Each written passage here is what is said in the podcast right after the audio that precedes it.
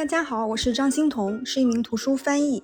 嗯，我想在这个五十集的专辑当中，向大家讲讲关于美学的五十件事儿。美学呢是个很大的词儿，我只想在一片汪洋当中撷取五十朵小浪花吧。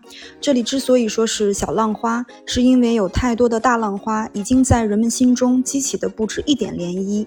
比如说像达芬奇、梵高、乔托这些艺术大家已经被讨论了太多次。还有很多没有被被过度谈论的艺术家，他们可能有跌宕起伏的艺术生涯，他们的作品启发了后世无数的艺术家和设计师。这些作品不一定呢被放在博物馆中，拿个围栏拦起来供人瞻仰的那种，它可能就在我们的身边。比如说壁纸的花纹、地毯的图案、一把椅子的造型，我们生活中的一个器具、一个用品。他们的设计背后呢，可能藏有一段幽深的历史。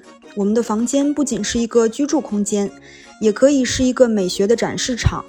家是我们的住所，地毯、壁纸、餐具，眼光所落之处，这些可触可感感的生活用品，也构成了我们的心灵归宿。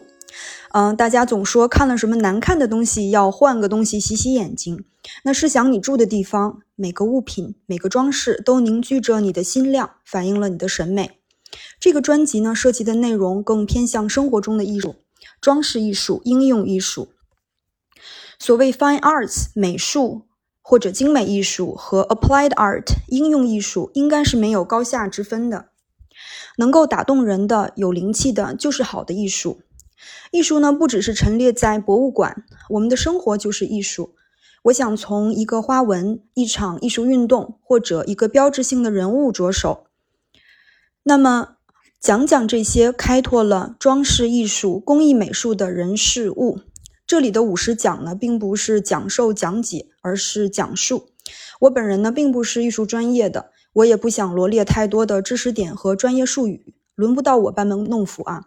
我只是从一个艺术的观赏者的角度来讲讲我所了解到的，掺杂了很多我的主观感受。就有点像是一个走进了大花园里的三岁小孩，用他的心灵而不是知识来描述一朵花。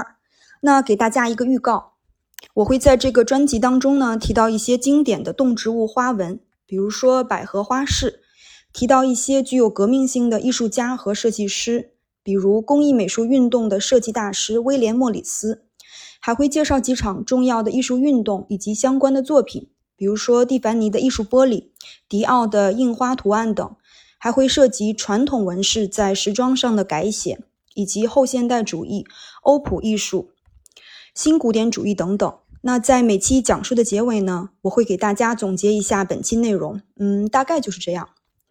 那呃，艺术是很宏大的，但最终它还是要落实到一片叶子的刻画、一条曲线的迂回上。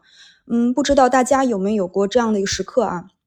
我曾经有一次呢，在回家路上，看着阳光照在一朵野花上，那个花瓣如此的脆弱，但它开放的不依不饶，好像全然不顾自己的脆弱，甚至呢要把这份脆弱交付给阳光。反正我当时呢是看这朵花看哭了。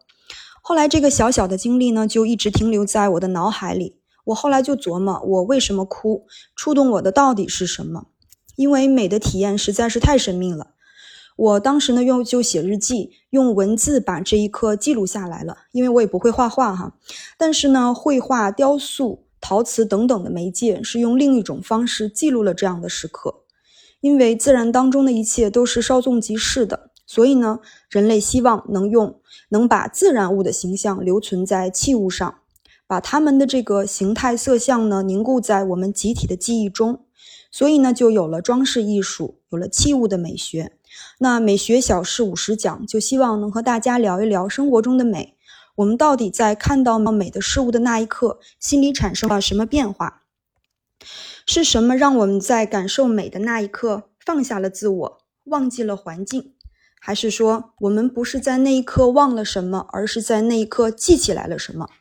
那有太多的问题呢，不只是艺术的问题，也是哲学问题，甚至是宗教问题。